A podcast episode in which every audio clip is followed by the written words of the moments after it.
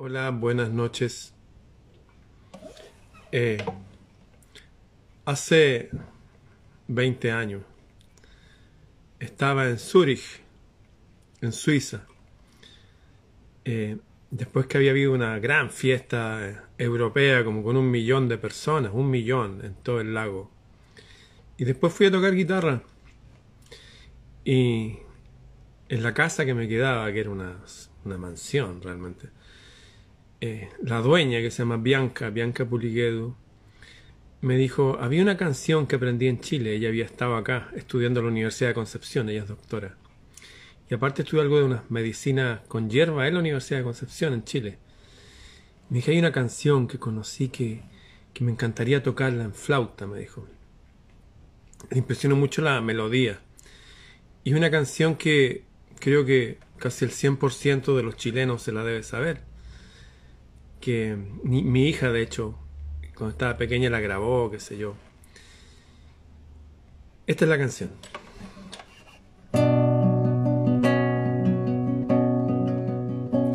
Tu silueta va caminando con el alma triste y dormida.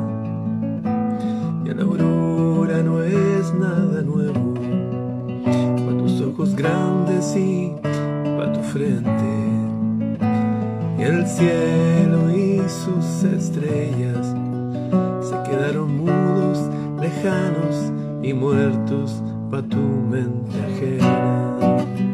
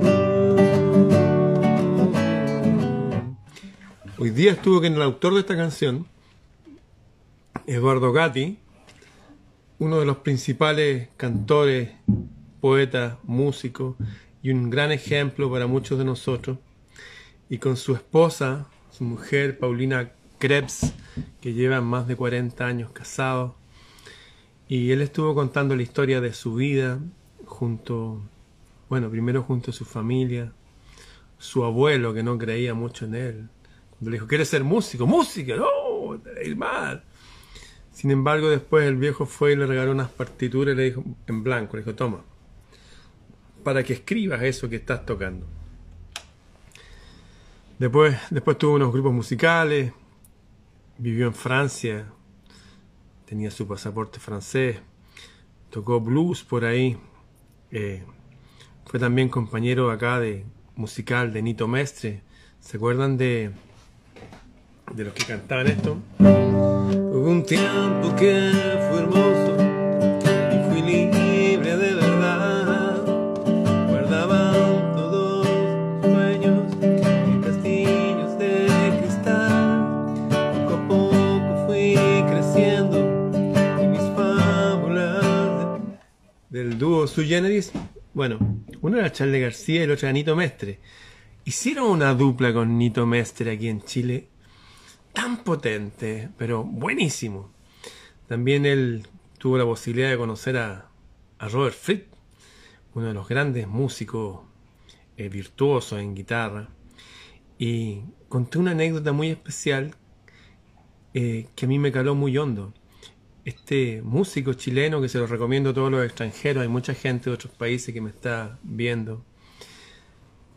Eduardo Gatti, lo pueden buscar con doble T, Eduardo Gatti. La canción que canté de él en los momentos, pero tiene otras canciones, pero son verdaderas joyas. Francisca, me acuerdo uno. En fin, dice que está en su casa, está en la casa de un amigo, eh, con su mujer, con la Paulina Krebs, y de repente lo llaman por teléfono, una época en que no habían celulares, lo llaman a la casa del amigo, oye, te llaman. Entonces uno inmediatamente piensa, oye, ¿cómo hay tanta insistencia para encontrarme? Así que lo llaman y le dicen, eh, soy de la producción eh, del concierto de Paul McCartney en el Estadio Nacional, 80.000 personas, que se va a realizar mañana. Y Paul McCartney quiere que cante un cantautor chileno. Y hemos pensado en ti. Él dijo, no, es una broma. No, si no es broma, en serio. Tendrías que estar mañana a las 4 de la tarde a probar sonido.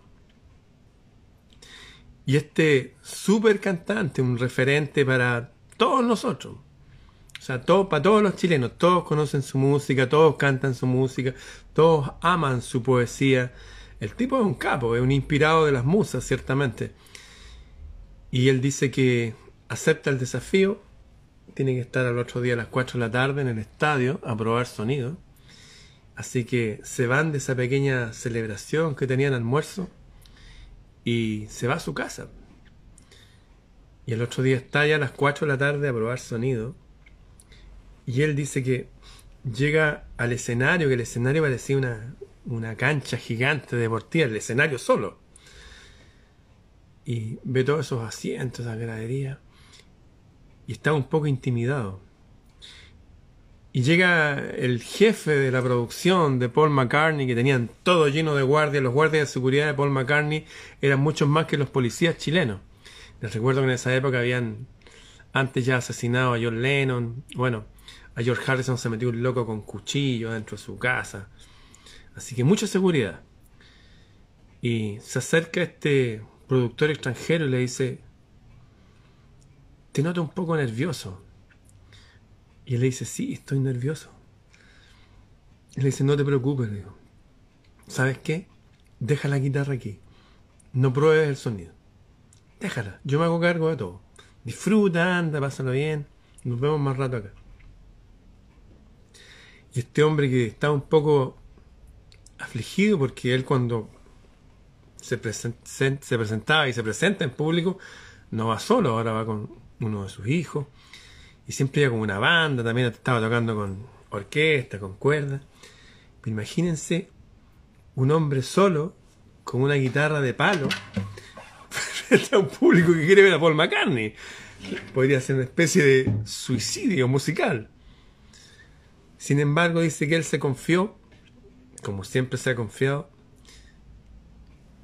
a las musas, me imagino, a la divinidad. Y él entra estaba todo el estadio lleno y lo invadió una calma, una paz y dice que hizo su, su primer acorde y dice que nunca había sentido a la guitarra sonar tan bien, que sonaba por todos lados, se sentía tan bien y tenía que tocar cinco canciones. Tocó siete.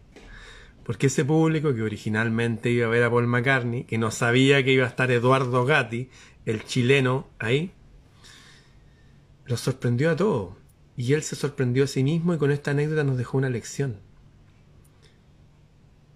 Y es que los desafíos hay que, o sea, varias lecciones.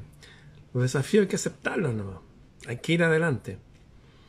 Y lo otro que me llama mucho la atención, que lo he visto en todos los grandes del mundo, eh, es normal que uno se ponga nervioso. Es normal ese nervio.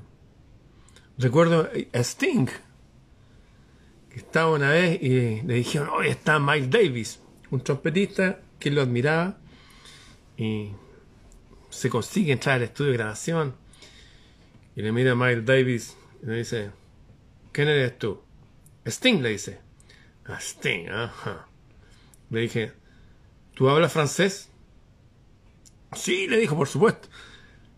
Ya, porque quiero incluir una frase en francés en, en mi disco. ¿Mm? Y como hacía Miles Davis los discos, iba y cantaba nomás. Iba y le daba nomás. Y resulta que Sting no sabía francés. Algo champurreaba así. Así que llamó rápidamente a su esposa y le dijo, oye, eh, estoy con Miles Davis, necesito decir estas palabras en francés. Y aceptó el desafío y ahí quedó el disco. Es un poco la historia de todas nuestras vidas.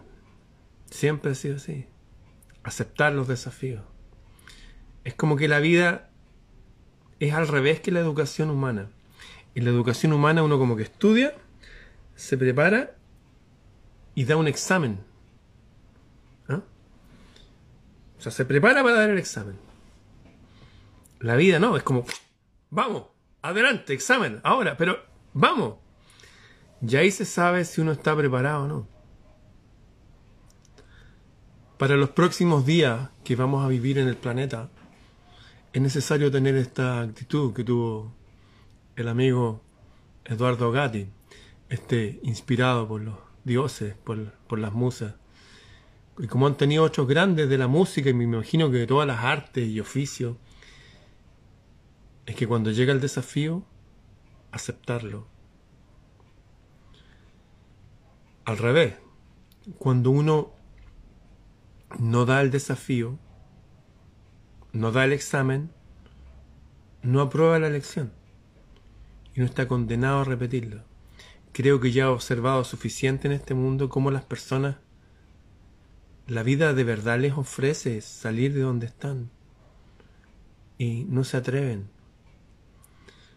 Recuerdo ese viejo cuento de un temporal que más parecía diluvio, se llevó a toda la gente.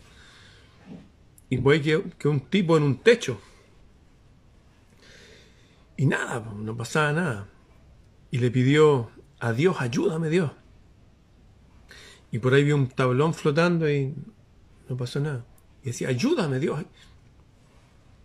Vi una balsa flotando, un neumático. Finalmente la ayuda estaba ahí siempre, estaba lo que necesitaba, pero él no se atrevía a dar el paso. Es como que nos acostumbramos a esa zona de confort. La vida funciona de esta forma nos hace dar el examen y después viene el aprendizaje. Es al revés que nosotros estamos aprendiendo para dar un examen. No, el aprendizaje viene ahí, en la lección, hay que avanzar nomás. Avanzar. Recuerdo esa vieja saga eh, rescatando al soldado Ryan. Está un grupo de soldados con el soldado Ryan.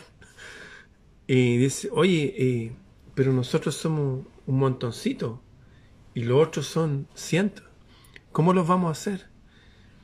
Y rápidamente el que está a cargo aceptó el desafío por todo y le dijo, vamos a seguir el manual. Es que aquí no hay ningún manual, dijo. Bueno, vamos a usar bombas adhesivas. ¿Qué es eso? Bueno, se mete la TNT con un... Se mete la bomba hecha. ¿no? en un calcetín. El calcetín regular del uniforme del... Todos tienen calcetines, ¿cierto? Sí, ya. Nos vamos a defender con calcetines. Sí. Los llenaron de TNT. Se llena de grasa. Grasa pegajosa que se usa en las máquinas, los motores del auto. Y se los tiramos donde va la oruga. Entonces, cuando venga el tanque, les tiramos, para quedar el tanque ahí, los otros van a venir por este pasillo, esta calle, nosotros venimos de allá y lo atacamos por los lados y hay posibilidades. ¿En serio? Sí, claro, en serio, claro que sí. Bueno, funcionó. Murieron casi todos. Y el soldado Ryan quedó vivo. Gracias a que aceptaron el desafío. Eso pasa siempre. Recuerdo, el, estuve una vez en AR Studios en Brasil, unos estudios de grabación fabulosos, donde va Sting a grabar, va también Eddie Kramer, que es el sonidista de los Zeppelin, fue sonidista también de Hendrix, y iba ahí el, ex sonidista de los Beatles a, grabar ahí. Y dice él, eh, que cuando era un estudiante, tenía como 16 años, fue a trabajar a un estudio de grabación en Abbey Road que grababa música de, películas eh, cómicas. Y de repente faltó el ingeniero y él dijo, yo sabía grabarlas. Y él se puso como ingeniero. Y fue el ingeniero de grabación de los Beatles. Porque se atrevió, estaba ahí.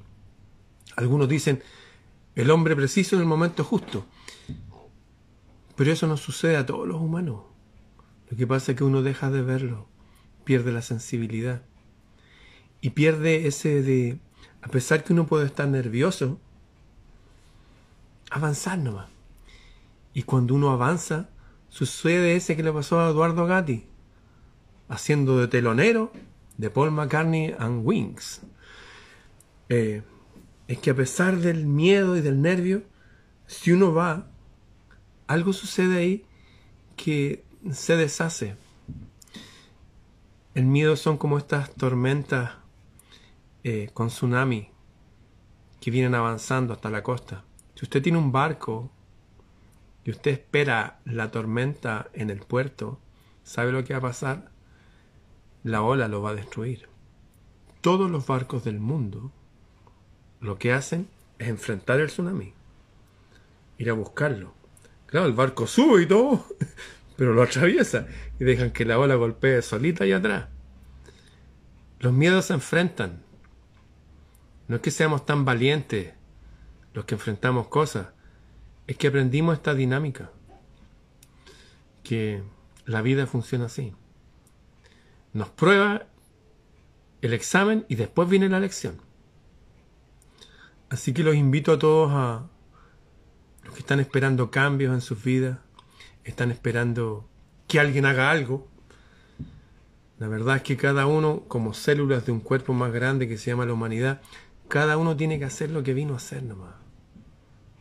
Y atreverse. Hay una palabra que es un concepto en inglés, que son tres letras. T, R e Y. Trae. Trae. Atrévete. Démosle. Avancemos. Quiero contarles de nuevo, como que cuenta cada año, eh, los evangelios para Semana Santa o Navidad, o para las fiestas patrias, las glorias patrias, uno se acuerda de los héroes nacionales. Quiero de nuevo recordarles con esta perspectiva de un héroe nuestro, de nuestra cultura. Como ustedes saben, nuestra cultura no es argentina, no es chilena solamente, no es mexicana, no es paraguaya. A pesar de esas denominaciones, nuestra cultura es griega. Nuestra arquitectura, muchas de nuestras instituciones vienen de atrás. Y ellos a su vez vienen de, egipcio, de los egipcios. Y está esta vieja historia que uno todavía la puede leer en una piedra escrita en ese pasillo que une a Europa con Asia, que se llama el desfiladero de las Termópilas, donde hay un pasillo, abajo hay un acantilado, donde hay unas aguas calientes abajo, que la leyenda dice que ahí murió Hércules, que tenía un veneno en su cuerpo, lo había engañado un centavo, bueno, hay aguas calientes ahí por otro motivo, y un pasillo que une Europa con Asia. Y ahí se dio una de las batallas más grandes de la humanidad, con personas que ya sabían esto, que cuando venga la prueba, acéptenla nomás, avancemos. Que fue cuando les avisaron a, los griegos que venían los persas en un número tan grande, pero tan grande, tan grande, tan grande, que no se podían contar. Yo era un, un pueblo, por así decirlo, Esparta. Y hubo, y toda la gente, ¿qué vamos a hacer? No, hay que, vamos a tener que firmar ahí, entregarnos. Y salió el rey de los espartanos, Leonidas, y dijo, yo no me voy a entregar, no. yo voy a hacer lo que vine a hacer. Estoy entrenado en la guerra, igual que mi padre, mi abuelo y todos mis ancestros, desde los cinco años de edad. Así que voy a ir a la guerra con mi gente. Y marcharon a la guerra tocando flauta, tocando música, música, ¿eh? siguiendo el paso de la música, ¿eh? tranquilos, con música. Y llegaron a ese paso preciso que une Asia con Europa. Y llegó un emisario de los persas, del rey Jerje, y le dijo, ¿quién es el jefe aquí? Dijo, yo soy el rey Leonidas. Sí, tú no eres nada frente al rey de los reyes, al emperador Jerje. Vengo a decirles que se entreguen, inmediatamente entreguen sus armas. ¿Por qué? dice el rey Leonidas. Porque el rey de reyes Jerjes lo demanda. Muy bien, dice. Se las vamos a entregar. Pero dile que venga a buscarlas él mismo.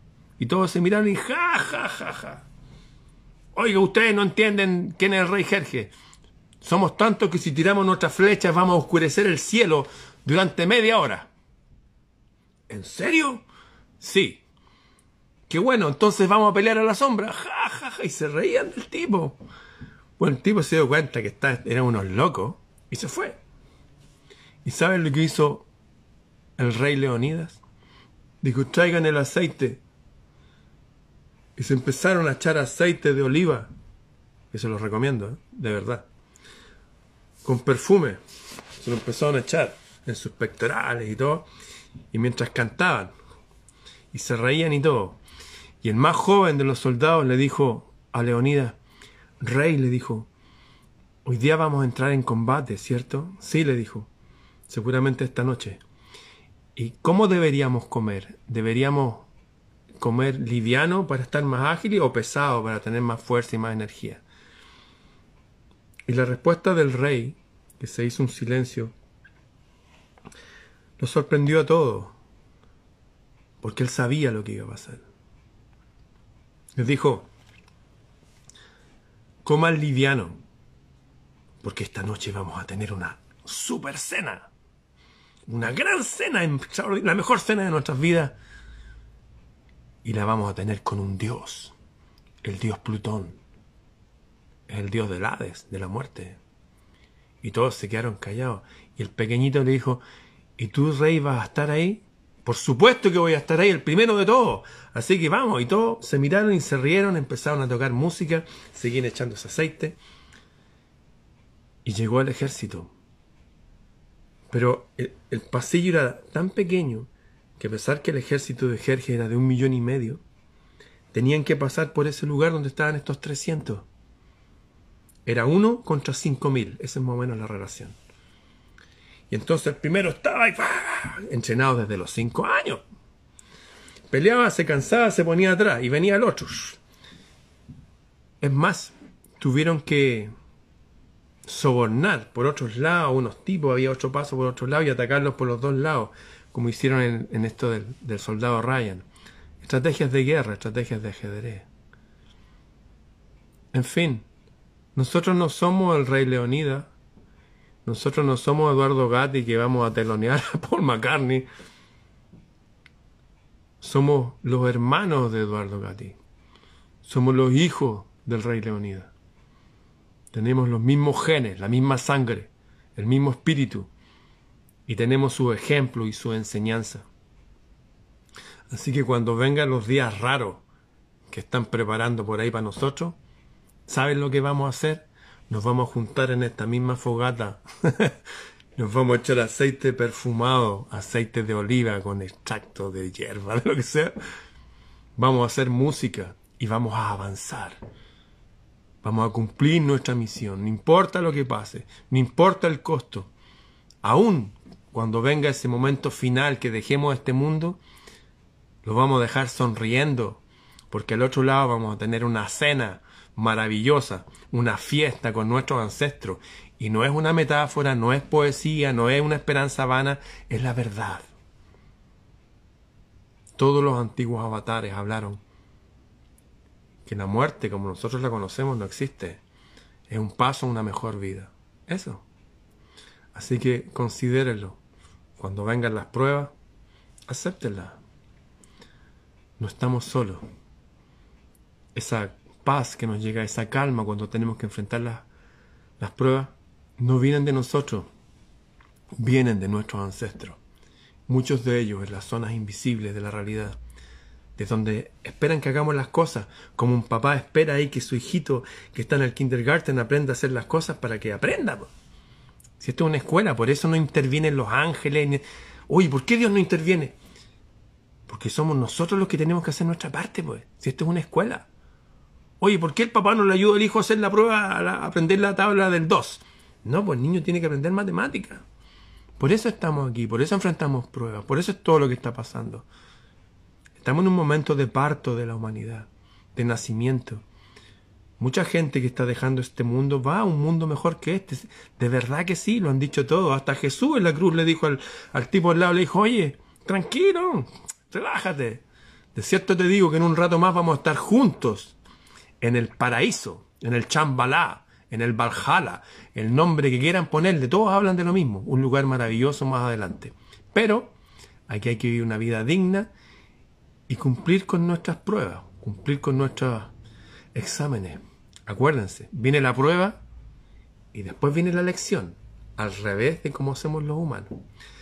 Bien, queridos amigos y amigas, eh, les recuerdo que este 21 es el estreno de la película, eh, esta producción española, eh, francesa, portuguesa, chilena, mexicana.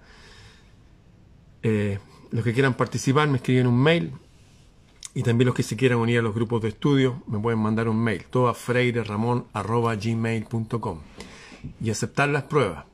No importa lo que suceda, vamos a vencer, vamos a avanzar, vamos a estar juntos. No estamos yendo contra el sistema, estamos creando un sistema paralelo. Eso es lo que hicieron todos los antiguos, eso es lo que vamos a hacer nosotros. Bien, freireramon.gmail.com. Hasta mañana.